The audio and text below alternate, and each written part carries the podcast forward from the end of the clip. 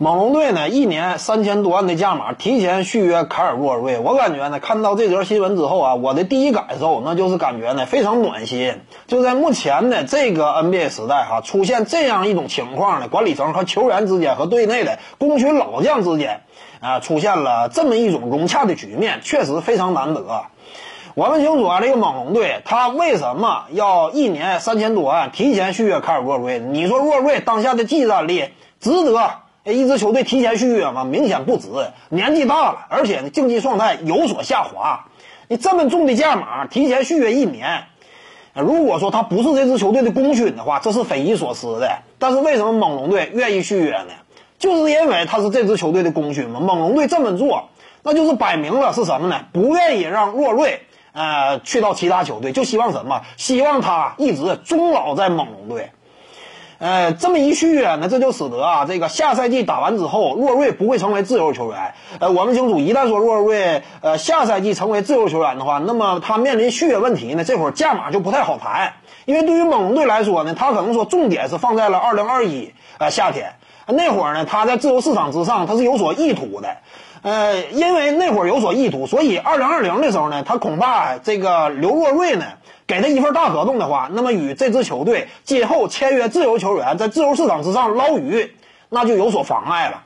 呃，那么猛龙队现在的选择就意味着什么呢？他。呃，在这个整个自由市场之上有所斩获，呃，以及呢，呃，留下队内的功勋老将凯尔沃瑞，这两者之间他做了一种权衡，什么权衡？那就是提前续约的方式，让洛瑞呢在二零二一年夏天那会儿再成为自由球员。呃，那会儿呢，如果说猛龙队能够捞到大鱼的话，那么洛瑞薪水这块呢，那可能说就值得商量一下。呃，但是就算那会儿洛瑞需要牺牲薪水，但是也不要紧。猛龙队的做法，那就是提前一年，我把薪水、把钱这块给你补足，就是说今今后就算说你啊得需要一定的薪这个薪水，需要做出牺牲，但是我这会儿提前给你补足，提前一年三千多万给你补一下，那这个对待的方式就有点类似于独行侠对待这个诺维斯基了。我之前就谈过嘛，卡尔洛瑞他至于猛龙队，他是队史第一人的身份，嗯，他相比于你比如说早期的这个卡特，后来的波什。啊甚至包括啊，上赛季在猛龙队内效力的莱昂纳德，他的历史地位都是最高的。因为波斯和卡特在这支球队当中取得的团队荣誉非常有限，但是沃瑞呢，之前跟德罗赞合作的时候就闯进过东部决赛，跟莱昂纳德合作呢又打了总决赛，夺得了总冠军。